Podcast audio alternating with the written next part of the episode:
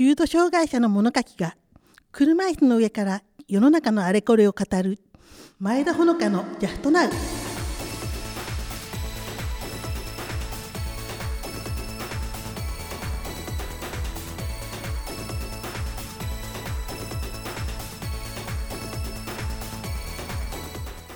障害を負っていても車椅子に乗っていても希望は常に手のひらの中にある。過去は変えられず今があってこその希望の明日だから。今この瞬間瞬間を大切にキラキラに生き抜きましょう。この番組は車椅子に乗ったライターでプロの女流官能小説家身体軽度知的そして精神と三障害重複の重度障害者ながら一人の社会人として完全自立現在は東京都下のフルバリアフリー住宅で単身生活を満喫中の私前田ほのかが車椅子の上から眺めた社会のあれこれについて障害者ならではの本音を語るというコンセプトでお届けします。You can do it now never.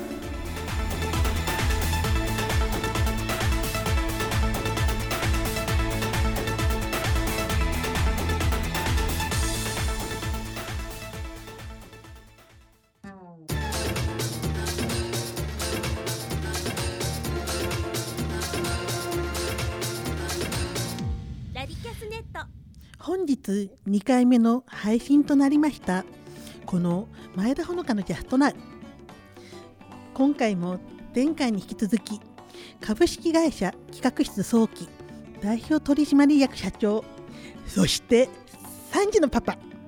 ね3時のパパ。リスナーの皆さんここ強調ね。3時のパパ。座右の銘は少子化の日本を救いたい。違った？言ったことあるかな？ねあの私が今日ね急に考えてきちゃったキャッチコピーね。タレントの小塚鈴木さんです、はい、どうぞよろしくお願いいたします。よろしくお願いします。ねまあ第1回の配信終えましたけどもどうでした？いやなんかね、はい、もう自分でもちょっとねびっくりするぐらいはい反響があって いやこれいいんだか悪いんだか分かんないんですけど、うんはい、一応皆さん聞いてくださってありがとうと思ってるんですけれどもね、ね、うんうん、まずは聞いていただいてありがとうと、まあ、この場を借りて申し上げたいなと思っています。はい、お褒めいただいて光栄に感じるようなエールが大多数でしたが、うん、やっぱりその中ではねやっぱりね世の中っていろいろな人いるから、うん、しょうがないなと思うんですけれども、うん、正直単なる抽象かなって、うん、そうしか思えない意見もあったし、まあ、お叱りの言葉の答弁いただきました、まあ、お叱りについては真摯に反受け止めて、まあ、反映させつつ、まあ、今後も頑張りたいなと思っているんですけれども、はい、まあ、とりあえず、まあ、リスナーの皆様私のこの番組を聞いてくださって本当にありがとうございます。今後はリスナーの皆様からお寄せいただいたね、いろんなご意見やご感想をフィードバックしつつ、うん、合間に重度障害者たるこの前田ほのかの思いみたいなものを、うん、うまく絡めていけたらなそう思っています。はい、そういうわけで車椅子ユーザーの私前田が障害当事者だからこその本音を赤裸々に赤裸々に赤裸々に語るこの番組。前田ほのかのジャストだリスナーの皆様宛て今日もめっちゃ元気にお届けしてまいりたいと思います。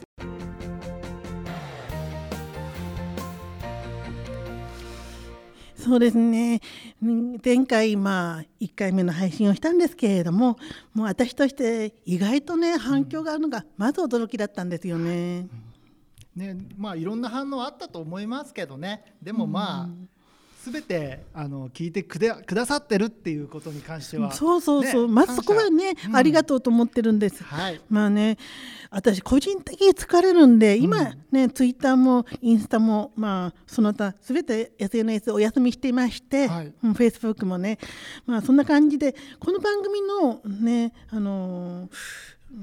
告知っていうのも自分の公式サイトと、まあ、自分の公式サイト上のブログでしかやってなかったんですね、はい、その割には結構本当にねいろんな声をお寄せいただきまして、うん、なんか意外と剣さんの方には声入らなかったみたいなんですよね、うん、あのラジキャスのホームページから入るかなと思ったんですけどそれがなかったみたいで、はい、意外となんか私のホームページの方に入ってたんですけれども。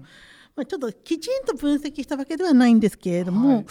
うん、6対4ぐらいの割合で若干健常者の方からのご意見の方が多いかなと思っています。ただまあ当然私のような当事者の方障害者の方からの意見もまあ4割ぐらいあったかなという。まあ、正確な数字ではないんですけれどもざっくりそんな感じです。まあ、今後、まあ、ちゃんと分析するあれがあれば、まあ、分析もしてと思っていますどういう方がどういう属性の方が聞いてらっしゃるのかなと、うん、まあ、皆さん、ね、だから引き続きあ私がまあ分析という算数のね お勉強ができますように引き続きリスナーの皆さん聞いてください。よろしくお願いします、と言いたいですけれどもね。はい。うん。ね、だけど、うん、冒頭でもねちょっと触れた通り、うん、さっきこ、ね、剣さんもおっしゃっていた通り、まあ、予想以上に批判のご意見も多かったなと、うん、批判のご意見っておかしいですね、うん、批判の声も、ね、多かったなと思います。はい、うん。うん。とね、結構辛辣な意見もあったから、うん。その中でも私の中で結構印象に残ったのは、まあ、健常者の方のご意見だったんですけれども、はい、知的障害のある人がネットラジオで話をするなんてありえないしと、うん、うん、自分の考えをまとめたり言葉にして配信なんてできるはずないでしょと。うんうん。いやこれって結構ね私来るものあったんですね、はい、だからまず今日はまあ2回目なんですけれども、うん、この辺りの、まあ、障害者が自分の意見を言えるのか言えないのかというところを、まあ、メインのテーマにしてお話ししていけたらいいなと思っています。はい、題して前田ほのかのジャストナウ。第2回配信。障害者が全世界に向けて自分の思いを発信するの。あ、違う。間違っちゃった。もう一回いきます。いや、これ、そのままオンエアしてねって。障害者が全世界に向けて自分の思いを配信するの。こっちの方が日本語として正しいですね。もうライターなのでそこは正確にいきたいと思います。障害者が全世界に向けて自分の思いを配信するぞということで、今日はどうぞよろしくお願いします。リスナーの皆さんも引き続きよろしくお願いいたします。まず皆さんに申し上げたいこととしてはい、ねこの番組ってさ企画も台本も全てこの私前田ほのか様のもう様の手によるものだってことをね皆さんお忘れなきようよろしくねと。そもそもね皆さんお忘れかもしれないんですけれども私っては一応ね一応じゃないよ。プロの官能小説家なんですね。うん、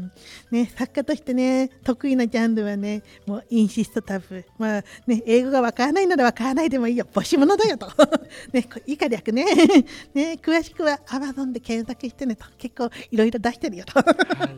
い、ねこれ以上喋るとさもうね18禁になっちゃうからねこの番組ね。うんだからちょっとそれはまずいなと思うのでちょっとここからはね違う話しないとダメかな。大丈夫ですけどね。本当？やっぱ、はい、ほら3時のパパはさあの実地から私教えてほしいとか言い始めたら これセクハラになっちゃうよね。もういい大人なんで大丈夫ですけど。いやいやいやいや、ねこんなおばちゃんがね年下のね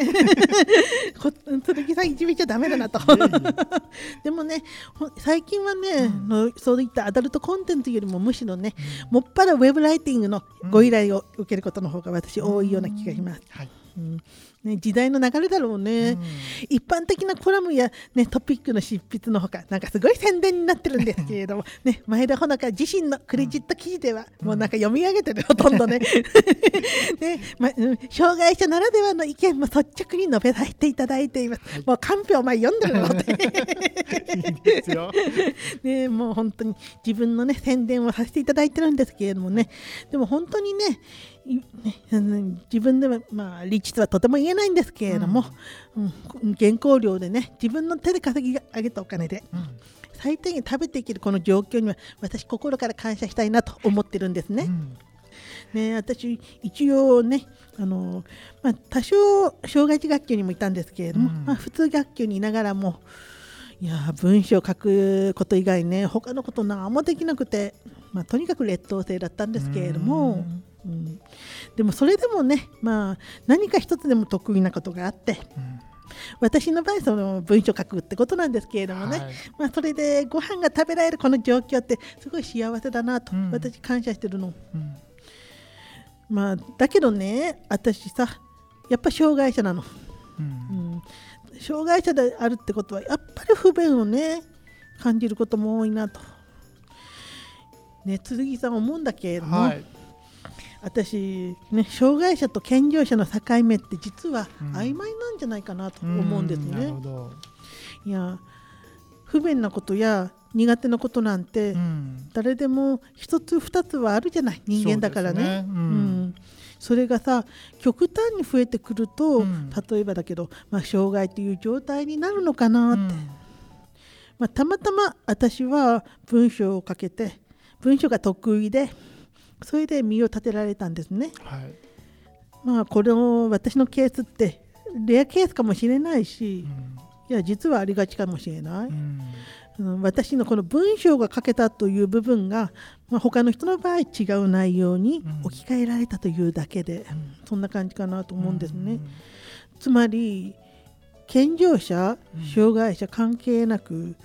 人間って誰しも得て増えてはあると思うの、うんそうですね。うんうん。だけどさ、まあ、時代も令和になってうん。便利なものっていっぱい出てきたなと、はい。うん、今はインターネットをはじめ、ね、私たちの障害をカバーする便利なツールがいっぱいあるのでうん。私のような障害当事者であっても、うん。自分の思いを、ね、世に発信する人って実は世の中にたくさんいらっしゃいます。はいまあ、検索していただければ、ね、剣さんもお分かりになると思うし、うん。リスナーの皆さんもお気づきになられると思うんですけれども、うん。インターネットが発達した現在においてうん。障害当事者が自分の思いを自分なりの言葉で発信するブログというのはたくさん存在しています。うん私自身、ん。ね、あのほのかちゃんの公式サイト上で、ん。 sexual education ほのかちゃんの真面目な恋バナという性教育メインの、はい。まあね、パパにはあんまり関係ねえって感じなんですけれどもいえいえはい。まあ、そういうブログを、ね、展開しています。うん、ともかくね私がね注目してるのは私のように軽度の知的障害者だと判定されている当事者がねでも今やネットを使って、うん自分の本当に困ることや助けてほしいこと、うん。あるいは、ね、障害者としてこういう生活を送っていますみたいなそういう日々をね発信しているブログがいっぱいね世の中に現れてきた。はい。今後も増えていくでしょうという、うん。この事実、ううん。ん皆さんがさ、うん、お気づきじゃないのかもしれないけれどもインターネットの発達って実は知的な遅れがあるとされてきた人たちの持つ、今まで、ね、気づかれてこなかった可能性をうん。でもこれから社会に対してうん。ものすごく生かしていくためのツールになるんじゃないかなと、うん。そんな感じがしています。あ。ね。本当ねし知的障害の皆さん。ね本当にね興味深いトピックを投稿されてる、うん。まあ、ご自身のブログ上に例えばだけれども今日バーッと見た感じでは療育手帳で割引ができるうん。遊園地や動物園、水族館の一覧、こういうトピックがありました。はい。うん。ねこんな風に、うん。ね剣さん遊園地オタクそうですね。噛んでる剣さん遊園地オタクなんですよ、すっごいすねごく興味ありますね。ね。水泳ものだと思うの、はい。だって実際に子供さんいらっしゃるパパさんですからね、はい。まあ、私たちのような障害者のサービスが、うん、手当施設っていうのは絶対にねその子連れパパさんに対しても、ねあのサービスが充実してるだろうと私思うんですよね、そうでしょうね、うん。確かに。うん。うん、だからそれお気に入りに入れとかなくっちゃ。そうですね。ちょっとチェックさせていただきます、ね。それは。でも本当、うんこういう障害者が運営してるブログとか、うん。うん考えてみればさ実は社会に対してすっごいポテンシャルがあるんじゃないかなと、うん。ポテンシャルだよね。なんか発音違うよお前って。ポテンシャル、うん。ポポテンシャル。まあそんなねネットや SNS の発達で知的に障害のお持ちの方そういう方々がね知的障害の方が療育手帳の活用法を世界に向けて発信する時代が到来したってさうん。これすっごいものすごいことだと思うの。ねうん。ね。ね今までね知ることできなかったですから私たちは。ね。うん。ね、かつてはね、知的障害の子どもさんうん。あるいは大人であっても発達障害や、うん。ね、精神障害の当事者の方が、うん。パソコンを使って仕事をするなんて想定自体、ね、本当に15年ぐらい前まで世の中に全くなかったんですね。うん私が子供の時、まあ、昭和40年代から50年代ぐらいの話ですけれども、ね、障害者は軽度の子供であれば活版の文字組みを覚えて、まあ、これすごいなんかね時代をね時代をなんか活版ね。なんかすごいなって感じですけど、本当に私の行ってた学校はそうだったんですけど、えー、活版の文字組みを覚えて、えー、ね、それより重い障害の子供さんは、うん、せいで畑仕事ができれば畑仕事ができれば上等、うん、みたいなそんなノリだったんですよ。もう本当にね障害児には暇つぶし的になんかさせとければいいと、うん、まあ、社会がそんな受け止め方しかできなかったの、うん、本当暇つぶしのようなことしかできさせとけばいいんだよと、だからそういう感じだからまあ、結局学校には行けていても障害当事者の経済的事実にはその学校での学習がほぼ結びつかなかったんですね。うん障害児が手に職をつけそれなりに対価の得られる仕事をするなんて発想自体がなく、社会において障害者は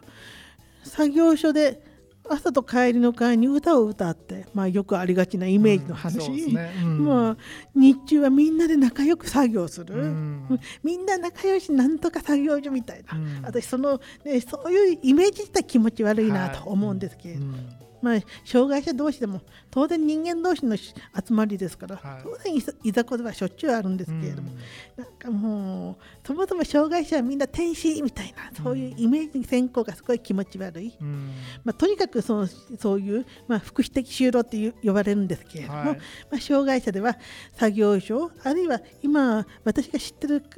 数字で、まあ、全国に18か所だと思うんですけれども、はい、福祉工場、まあ、いわゆる B 型作業所とと A 型作業所のいいとこ取りをしたみたいな福祉工場があるんですけれども、うん、まあ、そういうところで働くというそのいう選択肢しかなかったんですね。うん。とにかく普通の一般の会社で働くということは、まあ、想定なかった、うん、あるいは自分で何か、ね、企業を起こすというのもなかったんですね。うん、もう本当にさっきも申し上げた通り、十数年前までは発達障害者、あるいは精神障害者にはクリーニングとパン焼きと、もうそれ以外のね職業の選択肢っていうのがなかったんですね。ところが最近の子どもさんっていうのは障害があろうかなかろうがね、あいいんだっけ？障害があろうがなかろうが、うん、小さい時から、ね、あのゲーム機に触れている、パソコンやモバイルにも全く抵抗がない、はい、いわゆるデジタルネイティブというのは、うん、もう本当そういうのは、ね、健健常時も障害児も変わらなく子供っていうのはみんな、ね、そんな感じ。そうですね、うんうん、あたまあ、だからさ私言ったけど決してね従来のクリーニングやパン作りといった作業をね否定する思いは全くないの、うん、本当にそういう思いは一切ないんだけれども、はい、でもそういうインターネットが出てきた、うん、そういうことってさ、まあ、人生の選択肢ってやっぱり一つでも多いといいなと思うんですね。はい、それは障害者だって健常者だって同じで、うん、まあそれも踏まえて、うん、デジタルネイティブな障害当事者が例えば、うん、自分の思いを文章にして世に発表して、それでアフィリエイト収益を上げる、あるいは私のように、まあ、ウェブライティングして原稿料をもらって生活する、その先に納税の義務を果たす。はい。ね、だからさまあこういうふうにさ自分の思いを自分の言葉で全世界にいや全宇宙に向けて。全宇宙に向けて、はい、いいと思います、うん、で障害当事者が発信できるようになったのって、うん、もう可能性として私すっごいと思うんだよ、うん、ね同様にね、障害の有無関係なくやっぱりさ人間である以上さできないことや苦手なことが人それぞれあるわけじゃない。そうですね,、うん、ね障害の判定っていうのは実際にそのできないことや苦手なことがどれだけあるかで決まってくるしね。はい、だからさリスナーの皆さんにはまずさなかなか障害って何ぞやって思われるかもしれないんだけれども、はい、まあ、苦手なことがいっぱいある、うん、不便なことがいっぱいある、うん、日常生活がとにかく不便、うん、そういう感覚の問題なんだよと、まあ、そういうところにまずは気づいていただきたい。はい、うん。まあ、本当障害ってなんだかなかなか定義が難しいとこなんだけれども、うん、まあ、平たく言えば、まあ、不便なことが多い。苦手なことが人より多い、うん、それが障害、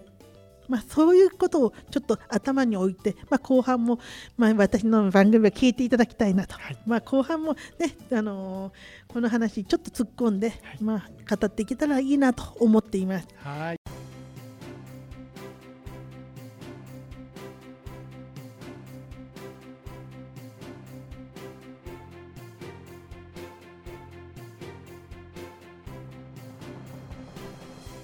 はい、では後半のトーク行ってみたいと思います。はい、よろしくお願いします。ね、前半ちょっと熱く語られた前田さんのお話すごくもう聞き入ってしまったんですけども。いやなんか走りすぎてちょっとこけたなと。いえいえいえ 後半はさらに深掘りをしていただけるということで、はいどんなお話が聞けるのかな？はい、ね、私たちもね障害当事者だって単に分かってくれ支援してくれるだけじゃだめなことはまあ分かってるんですね、うん、うん、だからこそ私のようにね自分の思いを発信できる発信する障害当事者が今後いっぱい後に続くといいかなと思ったりしています。うんはい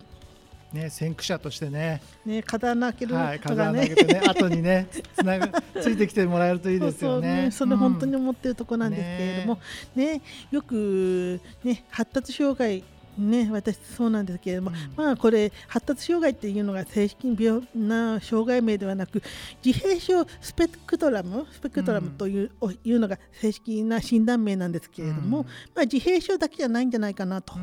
ね、どんな障害であってもスペクトラム、つまり、ね、可能と不可能、得意と不可能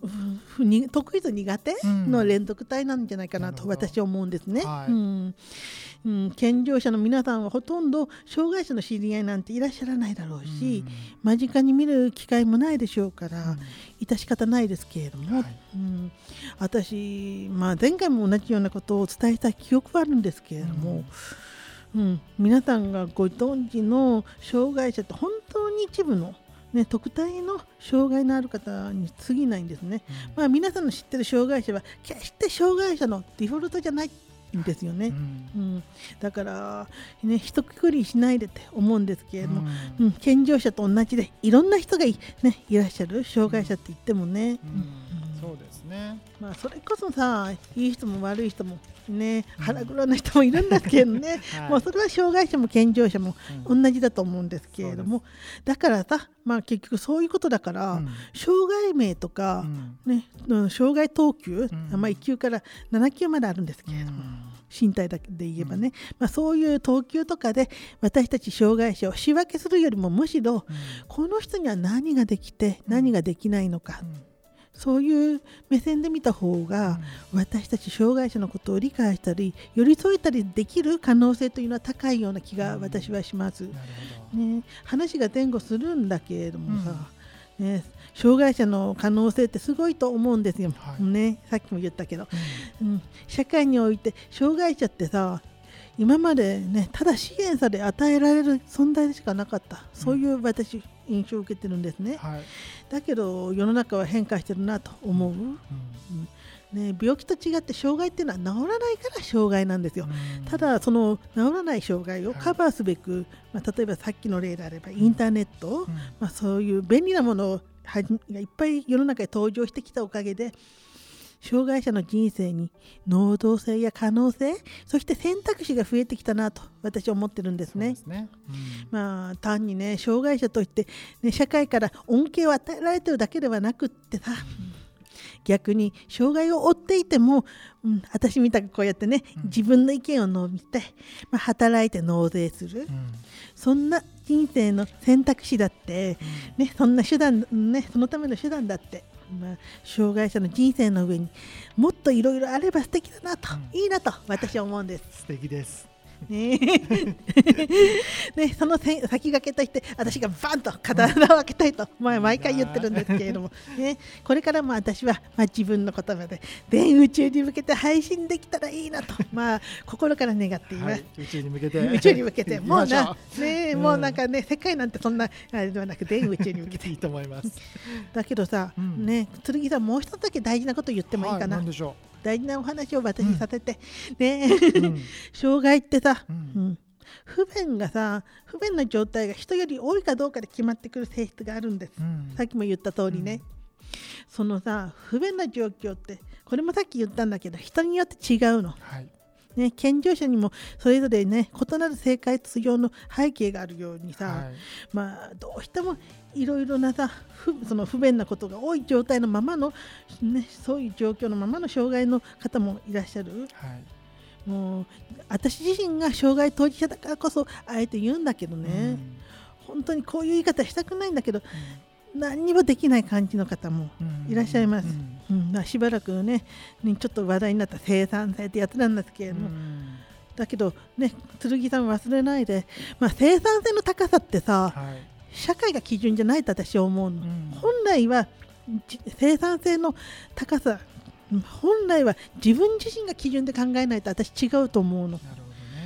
つまりね、うん、自分自身が生きてる上においてそれなりにさ幸せが実感できてる状態こそがさ自分の中で最も生産性が高い状態だと私は思うの。まあ、そこも踏まえてなんだけど、はい、障害とはいかに不便なことが重なっているかによってそれで判断されるべきものね。はい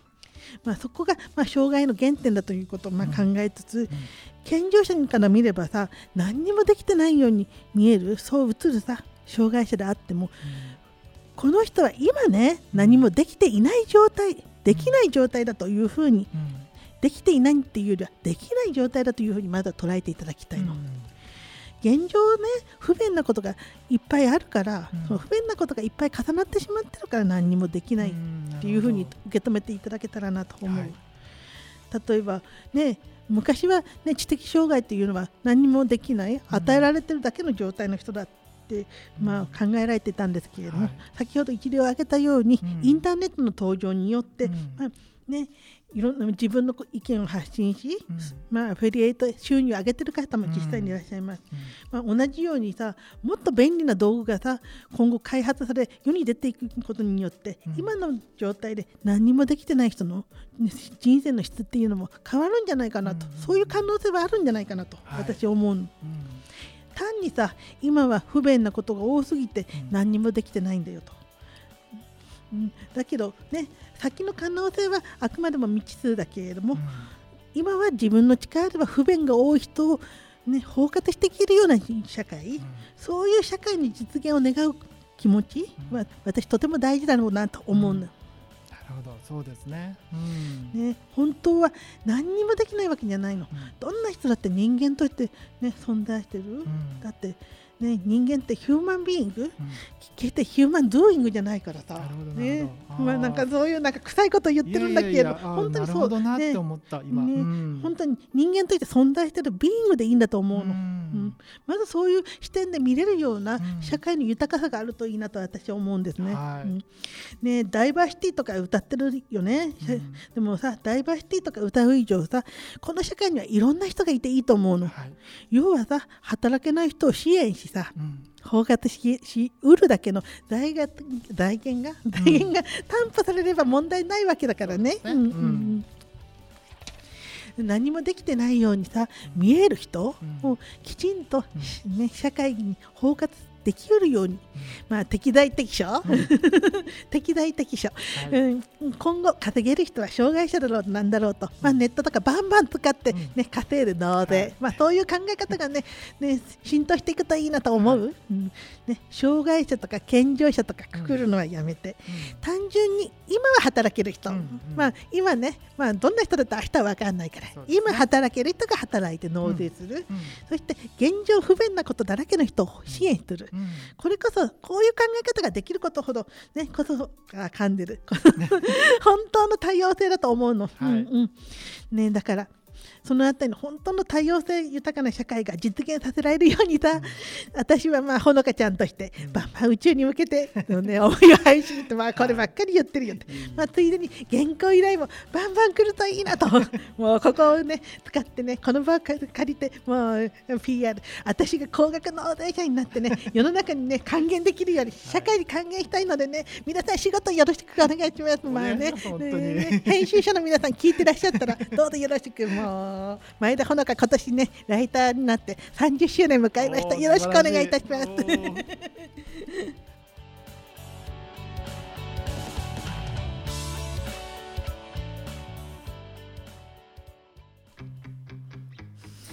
さて皆様にお伝えしたい思いはまだまだたくさんある私ですが